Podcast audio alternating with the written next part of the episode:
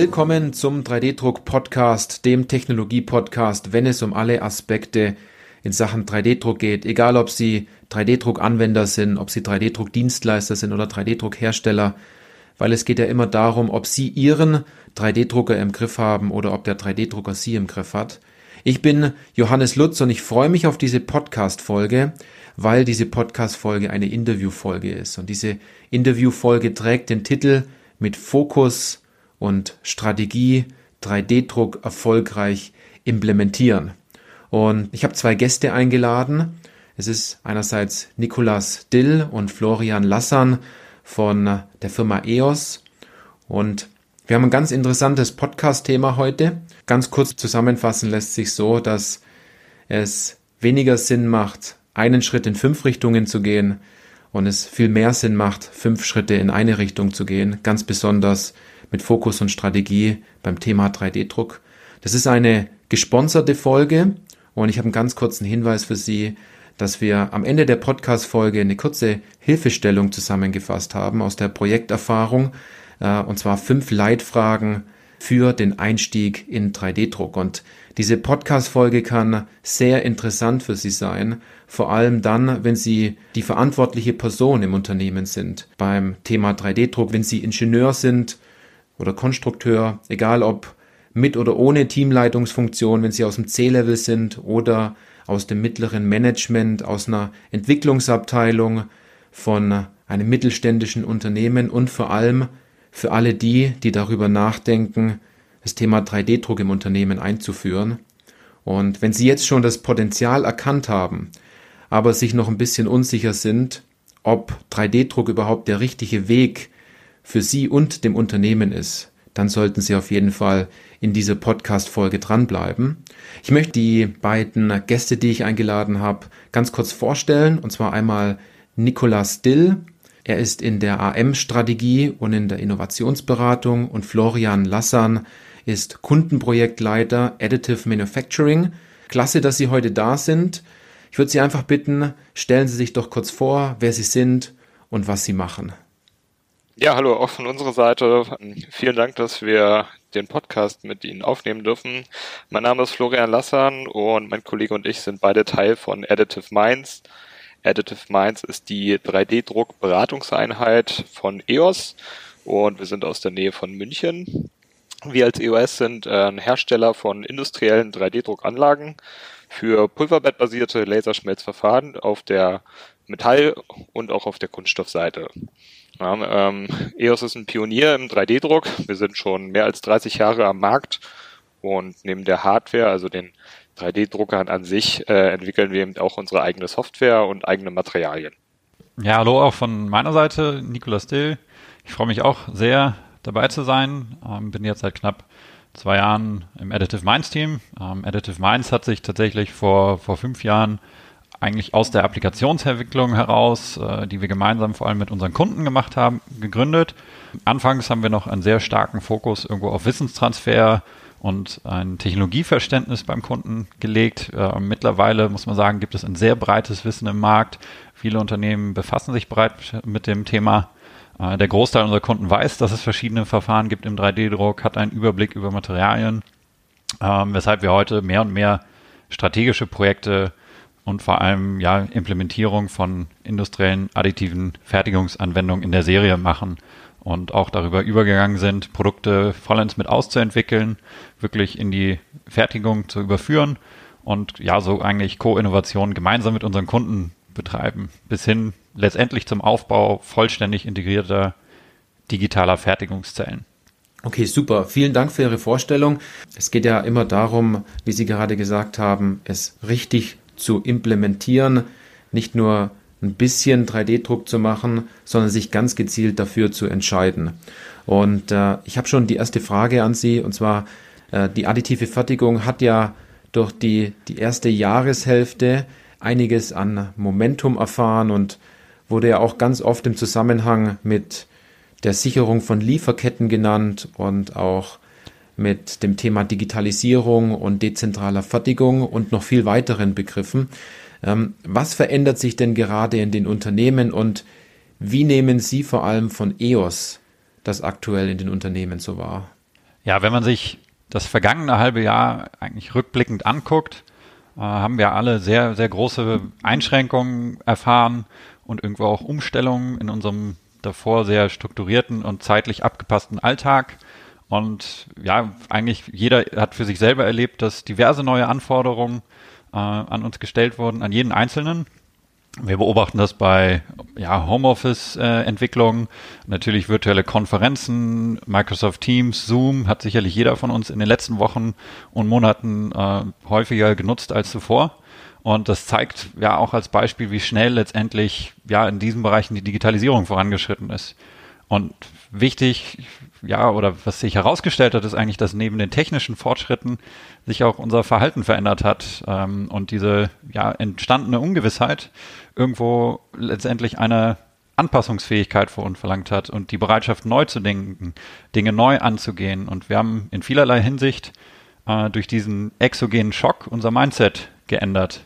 Und das sind irgendwo gewissermaßen auch Eigenschaften, die bei der Einführung einer neuen Technologie, in unserem Fall jetzt der additiven Fertigung, gefragt sind. Ähm, die Bereitschaft, Digitalisierung voranzutreiben. Und da kann AM als digitale Fertigungstechnologie jetzt natürlich noch spannender werden, wenn wir wirklich von widerstandsfähigen Supply Chains und vollständig digitaler Wertschöpfungsketten sprechen. Und da kann die additive Fertigung sicherlich äh, auch eine ganze Menge beitragen. Und wie man das jetzt im Unternehmenskontext sieht, also wie wir das vor allem im Unternehmenskontext sehen, wenn man sich die, die erste längere 3D-Druck-Hypewelle vor Augen führt, waren es vor allem große Konzerne, die mit in die Technologie eingestiegen sind. BMW beispielsweise war einer unserer ersten Kunden mit einem Entwicklungsauftrag vor knapp 30 Jahren. Und diese großen Konzerne haben die Verbreitung der Technologie auch wesentlich beschleunigt. Heute erleben wir eine zweite Welle in der additiven Fertigung gerade kleine und mittelständische Unternehmen, die den 3D-Druck bereits seit längerem beleuchten, für sich aber nun ja auch systematisch bewerten, weg vom Prototyping, sondern wirklich als Technologie zur industriellen Serienfertigung. Und die erste Welle hat vor allem aus strategischer Sicht investiert in eine Zukunftstechnologie. Und bei dieser ja, zweiten Welle, die vor allem im kleinen und mittelständischen Umfeld greift, ist das Thema strategische Investments da weniger relevant. Am Ende des Tages der, ist der industrielle 3D-Druck eine ressourcenintensive High-End-Technologie und da muss ganz klar vorher der Business Case irgendwo bestätigt sein, dass es sich auch lohnt, diese Technologie mit einer sechs- bis siebenstelligen Investitionsentscheidung ähm, wirklich wirtschaftlich sinnvoll umsetzen zu können. Deshalb gibt es ja auch häufig ja ganz andere Herangehensweisen. Ähm, es gibt häufiger Zurückhaltung, längere Beschäftigung mit Teilprojekten. Ähm, genauso gibt es aber auch einzelne Pioniere im Mittelstand, Inhaber eines Familienunternehmens beispielsweise, einer unserer Kunden, der hat vor drei Jahren entschieden, ja, ich glaube an die Technologie, ich glaube in meinem Marktumfeld ist spannend und von heute auf morgen entschieden, dass sein Unternehmen additive Fertigung als wesentliche Fertigungssäule ausbauen soll. Ist aber eher aktuell am Markt noch die, die Ausnahme. Und vor dem Hintergrund der aktuellen Veränderungen, klar durch Covid-19, der wir alle ausgesetzt sind, vermerken wir, dass dieses Thema auch beim Mittelstand, widerstandsfähige Supply Chain, Lieferfähigkeit, digitale Wertschöpfung wirklich breit diskutiert wird in allen Anwendungsfeldern. Und ja, wenn man sich jetzt die Frage stellt, wie kann ich besser auf die nächste Krise reagieren? Habe ich wirklich kritische Produkte meiner Wertschöpfung digital verfügbar oder alternative Sourcing-Strategien? Sind das sicherlich die ersten Anknüpfpunkte, die heute sich der Markt schon stellt? Vielen Dank und es ist natürlich so, dass man ähm, eine Krise natürlich immer aus zwei äh, Situationen betrachten kann. Einmal aus der Situation, äh, dass man alles bleiben lässt und auf der anderen Situation, dass man es natürlich als, als Chance betrachtet äh, im Unternehmen und sozusagen in die, in die Zukunft blickt, äh, um sich besser aufzustellen. Und die Frage, die ich jetzt habe, ist, welche strategischen Fragen stellen sich denn jetzt aktuell, jetzt in dieser zweiten Welle, diese mittelständischen Unternehmen, wenn es um das Thema additive Fertigung und vor allem 3D-Druck geht? Ja, ich denke, zwei Fragen sind generell gerade im Vordergrund bei den äh, kleinen und mittelständischen Unternehmen. Ähm, so die erste Frage ist sicherlich, wie verändert die aktuelle Situation und entsprechende Trends in der Digitalisierung mein Geschäftsmodell? Ja, und auch wie verändert das meine Branche allgemein? Ähm, wie verändern sich vielleicht auch Kundenbedarfe und was muss ich tun, um diese Kundenbedarfe langfristig auch bedienen zu können? Also wo muss ich mich anpassen und welchen nächsten Schritt muss ich gegebenenfalls irgendwie gehen? Hier kommt dann sicherlich die Frage auch auf, ja, welches Geschäftsmodell ist das Richtige auch für die Zukunft und ist das existierende Geschäftsmodell, das ich habe, stabil genug? Gerade auch eben in der aktuellen Krise oder brechen mir eben Großteile meines Umsatzes weg und ich muss mich nach anderen Umsatzkanälen ähm, umsehen. Als Beispiel können wir hier natürlich ganz gut die Luftfahrt und auch Automobilbranche gerade nehmen. Wir wissen alle, dass äh, die großen Konzerne stark zu kämpfen haben mit der aktuellen Situation und auch die entsprechenden Zuliefererketten dieser Konzerne sind unter, unter sehr großem Druck. Die Beziehung ist extrem effizient in wirtschaftlich guten Zeiten in dieser Zuliefererkette, aber extrem anfällig und sehr unflexibel in der aktuellen Situation, wenn sich eben Kundenbedarfe super schnell ändern, wie wir jetzt im letzten halben Jahr gesehen haben. Die Frage für uns ist dann also eher, okay, wie kann ich mein Geschäftsmodell mit 3D-Druck auch diversifizieren und weniger anfällig machen für exogene Schocks oder Störungen. Und die zweite Frage ist sicherlich in dem Kontext, was kann ich mit 3D-Druck konkret tun, um eben mein Geschäftsmodell entsprechend anzupassen? Wie passt auch 3D-Druck zu meiner Gesamtunternehmensstrategie und meiner Vision in den nächsten Jahren? Wir sehen, dass es auf jeden Fall ratsam ist, da auf ein konkretes Ziel zu haben und dann zu überlegen, wie ich dieses Ziel durch Innovation und Technologie lösen kann. Es ist leider oft so, dass man 3D-Druck äh, hernimmt und versucht dann einen Anwendungsfall zu finden. Und eigentlich müsste man das ähm, andersrum betreiben. Das heißt, ich suche mir eigentlich ein Problem, was ich lösen will mit Technologie, um dann im Idealfall zu sagen, okay, mit 3D-Druck kann ich es wirklich lösen und habe wirklich verstanden, welche Möglichkeiten ich dazu habe. Um diese Ableitung herbeizuführen, haben wir ein ganz gutes Beispiel. Jeder von uns kennt das Thema Shared Mobility. Das heißt, ich habe im Personennahverkehr einen klaren Trend dazu, mir ein Auto zum Beispiel zu teilen und immer mehr Menschen tun das auch, um flexibel und sehr kostengünstig von A nach B zu kommen. Und das Statussymbol Auto wird ein bisschen abgelöst und ist eigentlich ein reiner Servicegedanke der Beförderung, der in Zukunft da im Vordergrund steht. Und jetzt kann ich mich fragen, okay, was bedeutet das eigentlich für mich als Zulieferer oder als Unternehmen im Logistikbereich oder im Bereich von Ersatzteilversorgung in der Automobilindustrie oder auch als Betreiber von der Werkstatt? Man sieht ganz klar, dass die Auslastung der einzelnen Fahrzeuge stark ansteigen wird, gleichzeitig aber weniger Fahrzeugen pro Person. Das führt dazu, dass die Fahrzeuge insgesamt eine höhere Auslastung erfahren werden und dahergehend auch ein höherer Anspruch an Verfügbarkeit der Fahrzeuge entsteht. Und äh, logischerweise resultiert das Ganze in einem viel höheren Verschleiß und somit einen höheren Servicebedarf. Jetzt kann ich mich also fragen, okay, was muss ich als Unternehmen in diesem Bereich tun, um diesen Trend zu begegnen und auch die Kundenanforderungen in Zukunft zu befriedigen? Jetzt kann ich weiterdenken und sage, okay, 3D-Druck kann hier eine super sinnvolle Lösung sein, um eben diese dezentralen Bedarfe, die da entstehen an Ersatzteilen und auch an Service ganz flexibel, also ja, on demand zu decken, ohne dass ich riesige Lager vorhalten muss und einen sehr hohen Logistikaufwand betreiben muss. Das Ganze erfordert aber eben eine digitale und sehr dezentrale Wertschöpfungskette, welche optimal an die entsprechende Region angepasst werden muss. Aber das ist ein schönes Beispiel, um quasi aus der Gesamtindustrie und den Trends, die es auf dem Markt gibt, abzuleiten, was kann ich mit 3D-Druck tun, um dem Ganzen zu begegnen. Vielen Dank für Ihre für Ihre Antwort und auch mit dem, mit dem Beispiel. Das waren jetzt natürlich auch viele Fragen dabei, die man sich jetzt als Unternehmen stellen kann. Und hinter jeder Frage, die sich ein Unternehmen stellt, ist natürlich auch eine ganz eigene Herausforderung verborgen. Und was fällt aus Ihrer Sicht mittelständischen Unternehmen jetzt genau sehr schwer, 3D-Druck zu implementieren? Ähm, wo, wo sind denn jetzt die Fragestellungen, haben wir jetzt, wo sind denn jetzt die Herausforderungen sozusagen? Genau, wenn wir jetzt rückwirkend unsere Projekte betrachten, die wir gerade in den letzten Jahren umgesetzt haben, ähm, ist es bei ja, kleinen und mittelständischen Unternehmen, auch aber bei größeren Unternehmen teilweise vor allem sind es letztendlich drei Dinge. Irgendwo Geld verdienen, wie, wie verdiene ich mit der Technologie äh, Geld, dass sich der Invest auch lohnt, Fokus zu setzen und irgendwo das richtige Mindset zu entwickeln. Gerade beim ersten Punkt, entsprechenden Business Case und eben auch, ja, wie die Technologie sich letztendlich monetarisieren lässt, wenn ich sie mir ins Haus hole, fällt es vielen Kunden schwer, das Potenzial der Technologie vollumfänglich wirtschaftlich zu bewerten. Und gerade im Vergleich mit konventionellen Kosten hinken viele eins zu eins Vergleiche manchmal etwas. Ähm, klar gibt es für werkzeuggebundene Fertigung, beispielsweise Spritzguss oder Guss, äh, einen klaren Punkt, wo es ein, eine Break-Even-Schnittstelle gibt, ab der sich die eine Technologie dann ab großen Stückzahlen eher lohnt als die andere. Wenn Sie jetzt aber Bauteile vollkommen neu konstruieren, vollkommen neu denken, dass sie eigentlich gar nicht mehr konventionell fertigbar sind, dann entsteht ein vollkommen neues Produkt. Und ja, für dieses Produkt als auch das andere muss man vor allem die Sekundäreffekte irgendwo betrachten, die durch Innovation, Flexibilität in der Lieferkette, Geschwindigkeit am Markt entstehen. Und das kann effizientere Einspritzung von Kerosindüsen beispielsweise sein, das kann Leichtbauweise sein, ähm, die wieder ja, nachhaltige Vorteile bringt.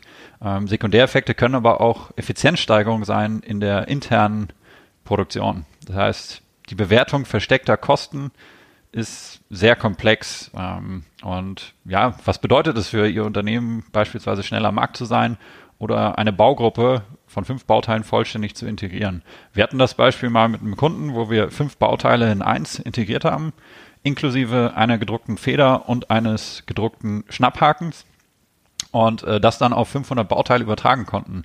Das bedeutet im Umkehrschluss fünfmal weniger Zeichnungspflege und Pflege der ERP-Einträge.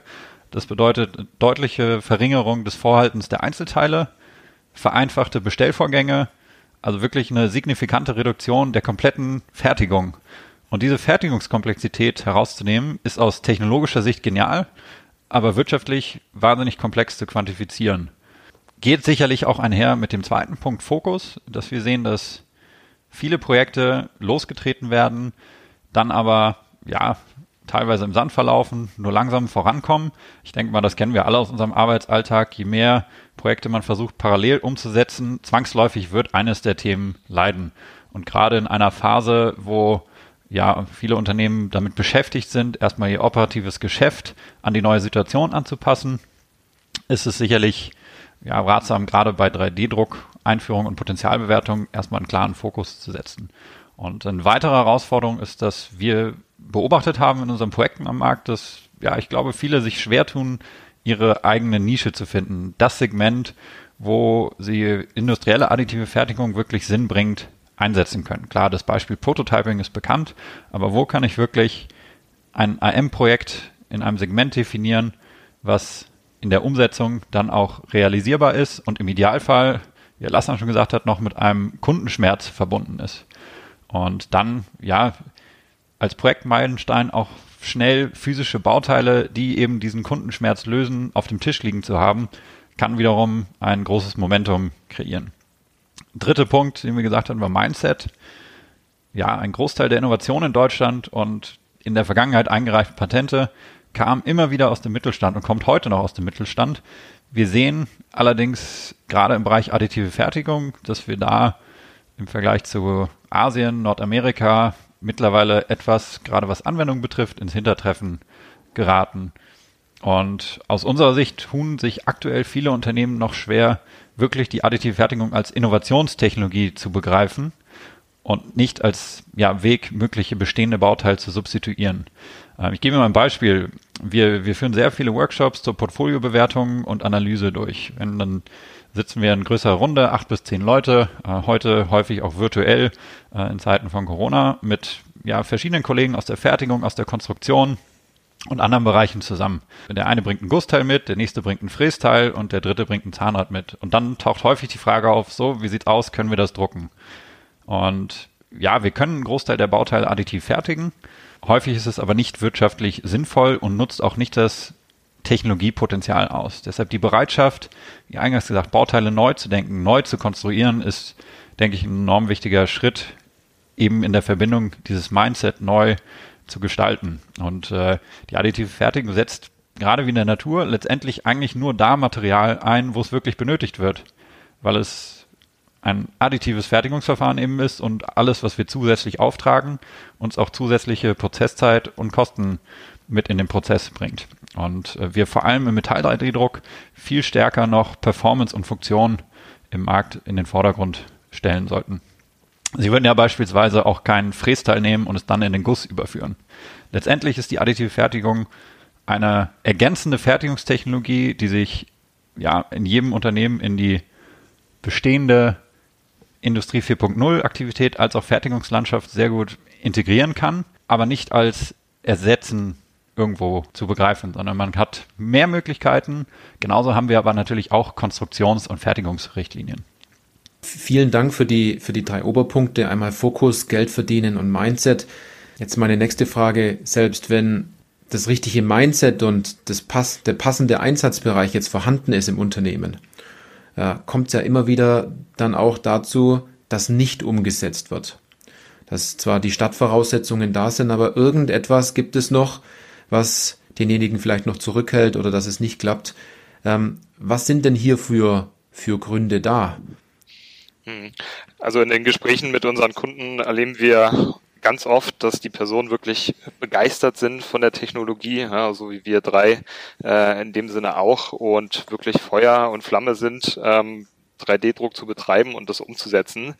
Leider sieht man auch sehr oft, dass die Personen dann Einzelkämpfer in ihren Unternehmen sind. Sie sind alleine dafür verantwortlich, 3D-Druck zu beleuchten, zu untersuchen ähm, oder gegebenenfalls einzuführen.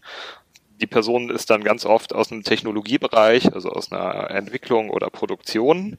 Ähm, und diese Anwender fühlen sich ganz oft verloren. Das ist so ein bisschen zahnloser Tiger in der Umsetzung im eigenen Unternehmen. Was letztlich fehlt, ist ein klares Commitment und ein Sponsoring sozusagen von der Geschäftsführung oder Abteilungsleitung und Management. Und ich habe letztlich auch ganz oft nicht andere Funktionen mit an Bord, die unterstützend 3D-Druck von der Marktseite betrachten. Das heißt, da ist zum Beispiel keiner aus dem Einkauf bei, keiner aus dem Produktmanagement oder aus dem Vertrieb, sondern es sind sehr häufig äh, technologiebezogene Funktionen, die 3D-Druck beleuchten sollen.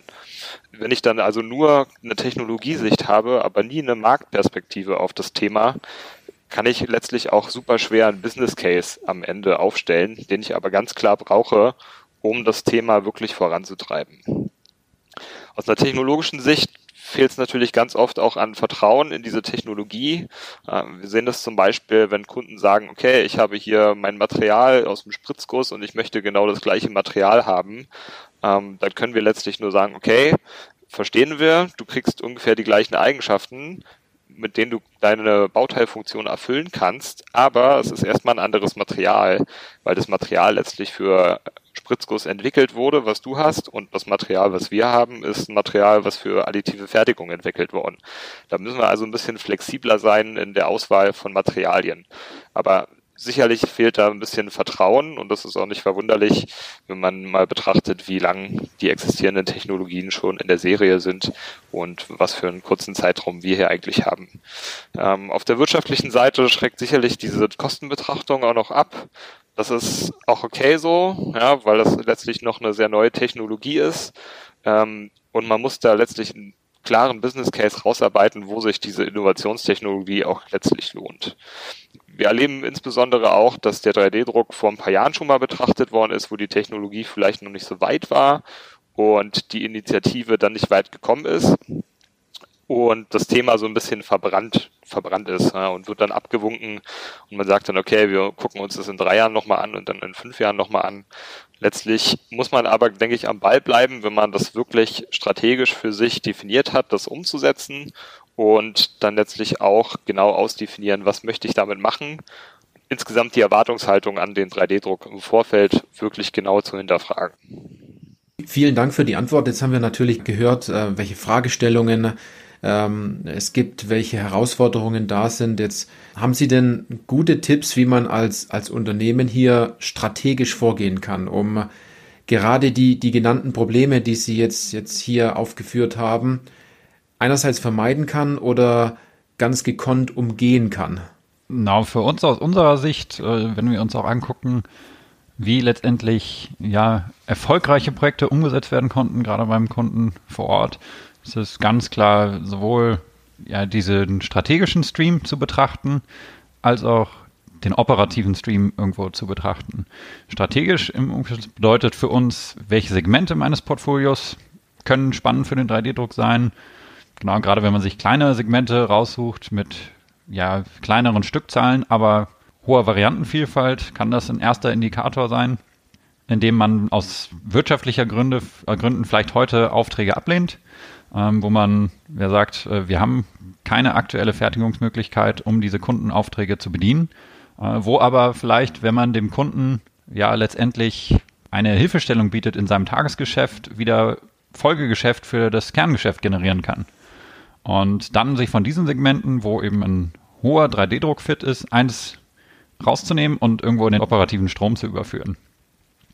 Operativ vor allem klar in einem technisch fokussierten Team, cross-funktional, wie Herr Lassan gesagt hat, ähm, und dann den Fokus auf den technischen und wirtschaftlichen Proof of Concept irgendwie zu legen. Das heißt, welche Produkte können in diesem ausgewählten Marktsegment mit AM unterstützt werden?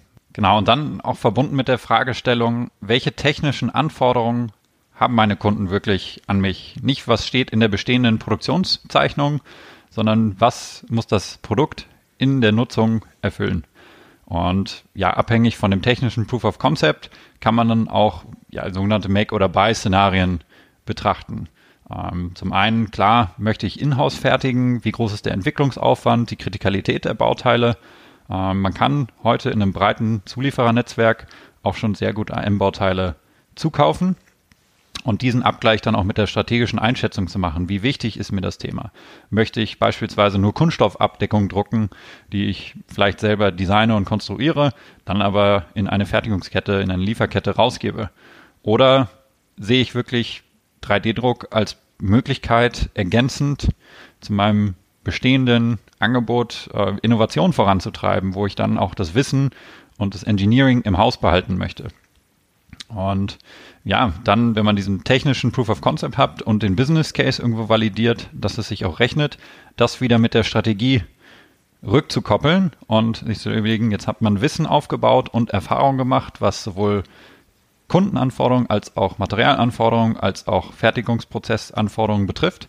Und darauf aufzubauen und diese dann zu anderen Segmenten zu transferieren, um eben dann das 3D-Druckpotenzial auch hoch zu skalieren und die AM-Anwendungen weiterzuentwickeln.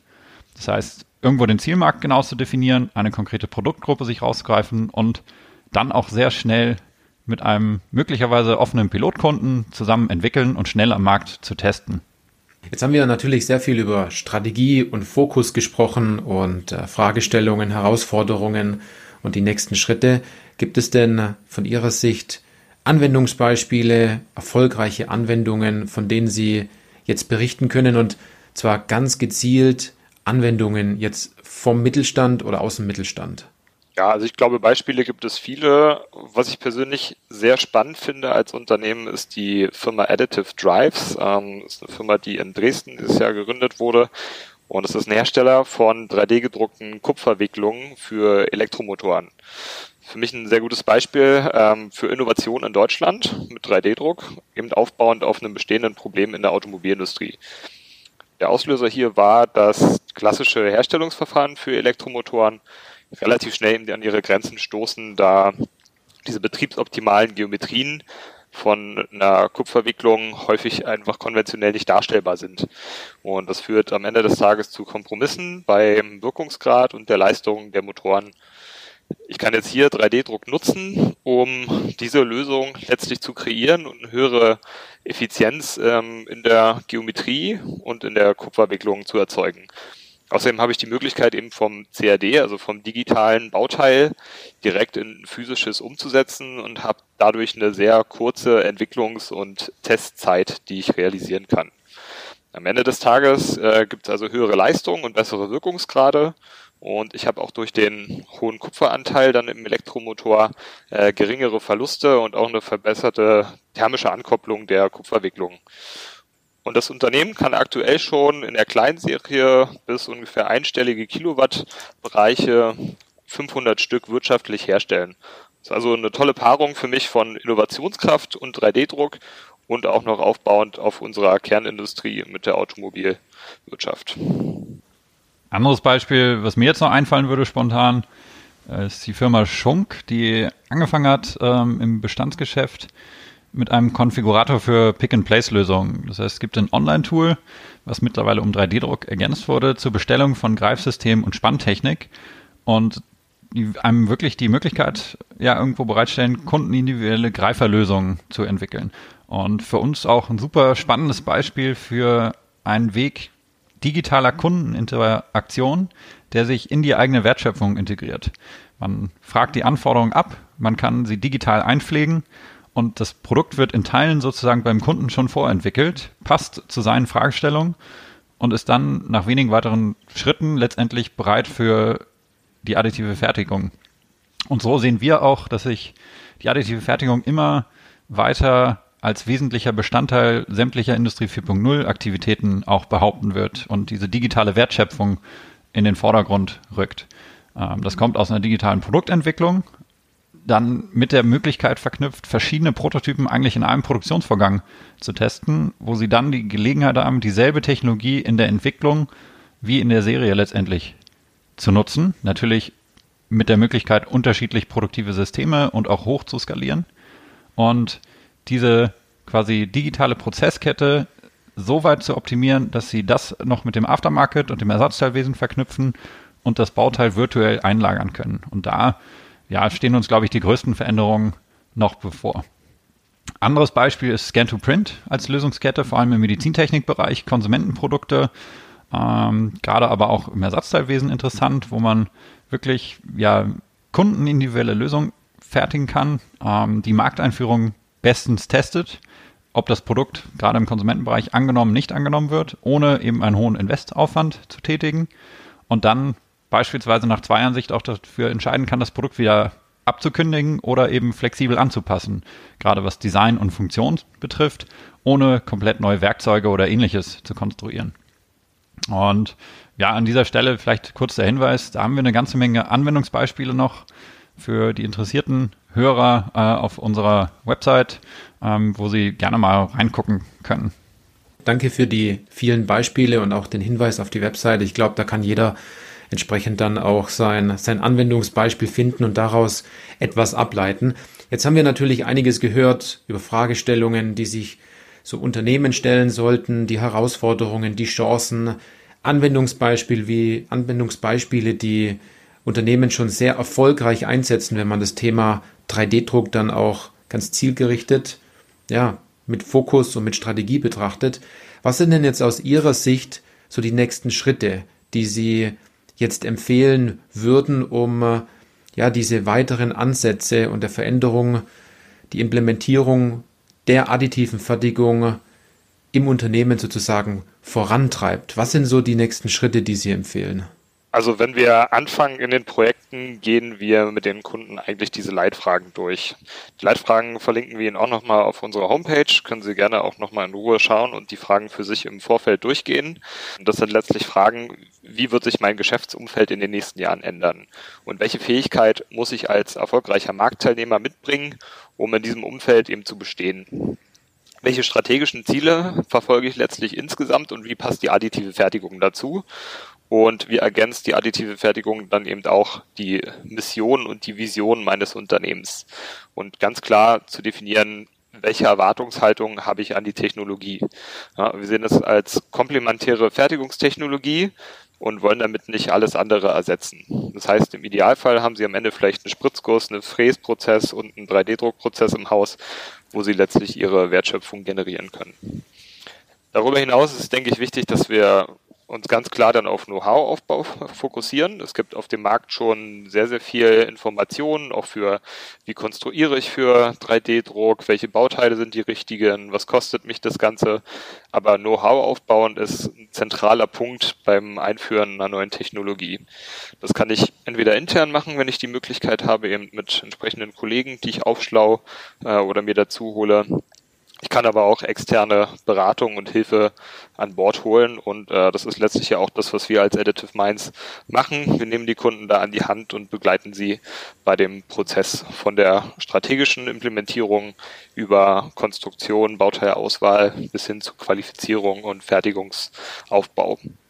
Am Ende ist es auf jeden Fall wichtig, dass man diesen strategischen Gesamtfokus seines Unternehmens nicht aus den Augen verliert. Also nicht 3D-Druck machen nur um des 3D-Druck Willens sozusagen, sondern das muss passen zur Strategie.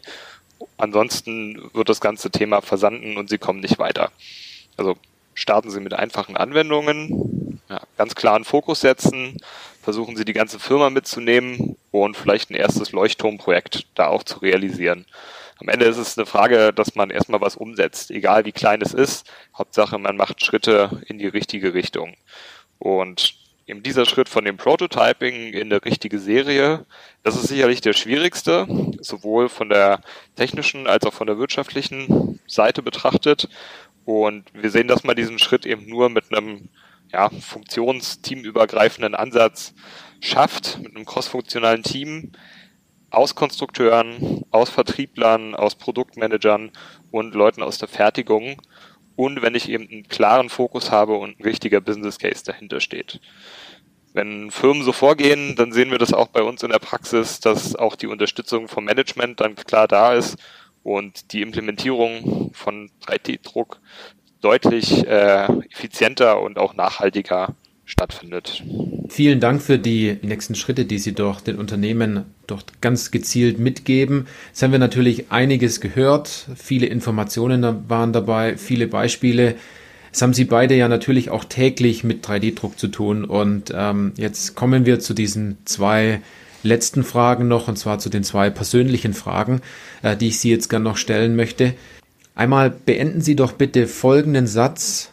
3D-Druck ist für mich ähm, in seinem Potenzial noch lange nicht ausgeschöpft. Für mich ist es eine Möglichkeit, Problemstellungen neu zu denken, anders zu denken und im Idealfall effizienter und auch nachhaltiger zu lösen. Vielen Dank für die, für die Antwort. Sehr spannend. Jetzt habe ich noch eine weitere. Jetzt sehen Sie natürlich täglich tolle Bauteile. Und äh, zu bestimmten Bauteilen hat man bestimmt auch eine ganz besondere Beziehung. Was war denn so Ihr, Ihr tollstes Bauteil aus einem 3D-Drucker, das Sie bis jetzt jemals in Ihrer Hand hatten? Muss ich ehrlich gestehen, das Bauteil hatte ich bisher noch nicht in der Hand, aber äh, spontan fällt mir da vor allem das Beispiel von SpaceX ein und auch ja, diverse andere Weltraumpioniere. Die Vorstellung, dass es schon 3D-Druck gefertigte Teile im All gibt, die quasi die Raumfahrt unterstützen, finde ich schon wahnsinnig, wahnsinnig faszinierend. Mhm. Und für mich ist es sicherlich eine Sprunggelenksorthese für Kinder. Das war ein Projekt, ähm, bei dem sich ein Kunde eben die Frage gestellt hat, okay, wie kann ich in einem sehr konventionellen Handwerksbetrieb oder Beruf, äh, nämlich der Orthopädietechnik, Fortschritte erzielen mit 3D-Druck und was bedeutet dieses Handwerk ähm, innerhalb der Digitalisierung. Der Fokus da war ganz klar so die verbesserte und schnellere Patientenversorgung, die im Vordergrund stand. Ja, man muss sich vorstellen, gerade bei Prothesen und Orthesen gibt es ganz viele Länder und äh, auch ländliche Bereiche in zum Beispiel den USA auch, ähm, wo der Zugang zu solchen Lösungen einfach ein große, großes Hindernis noch ist. Und wenn ich mir überlege, dass ich mit einem dezentralen Ansatz und einer Scan-to-Print-Lösung, das heißt, ich nehme über äh, eine Kamera direkt die Geometrie beim Kunden auf, überführe das in geschickter Software in die letztliche Konstruktion und kann dann dezentral eine Orthese oder eine Prothese für jemanden fertigen, ist es sicherlich ein super toller Ansatz. Und wenn man dann noch die Kombination hat, eben das für Kinder machen zu dürfen, dann sind das sicherlich Projekte, bei denen wir sehr stolz darauf sind, Teil dieser Lösungskette zu sein und äh, ja, die auch unserer Arbeit insgesamt einen hohen Mehrwert und eine sehr hohe Motivation bringt. Ja, ja, ich glaube, da haben Sie vollkommen recht. Das sind zwei hervorragende Beispiele, wie 3D-Druck auch ein Stück weit unsere Welt verändern kann. Jetzt nur mal angenommen, ähm, eine Hörerin oder ein Hörer wollen jetzt mehr Informationen, haben vielleicht ein konkretes Problem, wollen mit Ihnen beiden Kontakt aufnehmen. Ähm, was stellen Sie jetzt da in den, in den Show Notes entsprechend für die Hörerinnen und Hörer zur Verfügung? Also wir werden auf jeden Fall die weiterführenden Fragen ähm, auch auf der verlinkten Homepage nochmal auflisten. Äh, da finden Sie auch weitere Fallstudien ähm, auf der Website, Webinare, digitale Lerninhalte. Wer Lust hat, äh, sich mal ein bisschen fortzubilden. Ähm, für Fragen können Sie natürlich auch gerne jederzeit persönlich mit uns in Kontakt treten. Und ja, wir begleiten auch gerne die genannten Fragestellungen rund um den industriellen 3D-Druck, relevante Business Cases und die Implementierung irgendwo eines, einer Anwendung in Serie und natürlich auch der passenden AM-Strategie. Und ich glaube, ja, mit dieser, mit diesem vergangenen halben Jahr, äh, wo viel sich verändert hat, viel neu gedacht wurde, äh, ist jetzt sicherlich nochmal ein guter Zeitpunkt, auch gerade wenn man noch nicht wirklich systematisch im industriellen 3D-Druck angekommen ist, sich da nochmal mit zu beschäftigen. Wie würde man jetzt anfangen? Und da denke ich, sind die fünf Leitfragen ein guter, guter Anfang. Ich glaube, es hat auch gezeigt, dass man mit 3D-Druck sehr erfolgreich werden kann und dass 3D-Druck auf jeden Fall funktioniert. Ähm, und äh, vielen Dank, dass Sie heute, dass Sie heute da waren. Vor allem, dass wir das Thema Fokus angesprochen haben, Strategie und die erfolgreiche Implementierung von 3D-Druck. Wenn das jetzt Stichpunkte waren für Sie als Hörerin oder als Hörer, wo Sie sagen, das ist jetzt wirklich interessant, dann kann ich absolut nur empfehlen, Kontakt aufzunehmen, sich diese Leitfragen herunterzuladen, nur mal anzugucken, ähm, im Kopf mal durchzuspielen an der Stelle oder auch sich die Anwendungsbeispiele anzuschauen. Und wenn Sie jemanden kennen, zum Beispiel aus Ihrer Vergangenheit, aus einem Unternehmen, der auch 3D-Druck macht oder Sie haben einen sehr bekannten Kollegen, der sich schon immer mit dem Thema beschäftigen möchte und jetzt den richtigen Weg sucht, dann können Sie diese Podcast-Folge, die wir jetzt hier heute aufgenommen haben, sehr gerne teilen oder weiterleiten. Ganz kurzer Hinweis zum Schluss. Sie finden alle Informationen dann in den Show Notes und äh, wir würden uns ganz großartig darüber freuen, wenn Sie den Podcast gut bewerten und an dieser Stelle auch Kontakt aufnehmen. In diesem Sinne, vielen Dank, Herr Lassan, vielen Dank, Herr Dill, dass Sie heute dabei waren für die sehr umfangreichen Antworten und auch sehr gezielten Antworten. Ich glaube, dort war einiges dabei, was man sich mitnehmen konnte und äh, sich durchaus mitnotieren durfte an dieser Stelle. Danke, dass Sie da waren. Super, auch von unserer Seite vielen Dank. Danke Ihnen.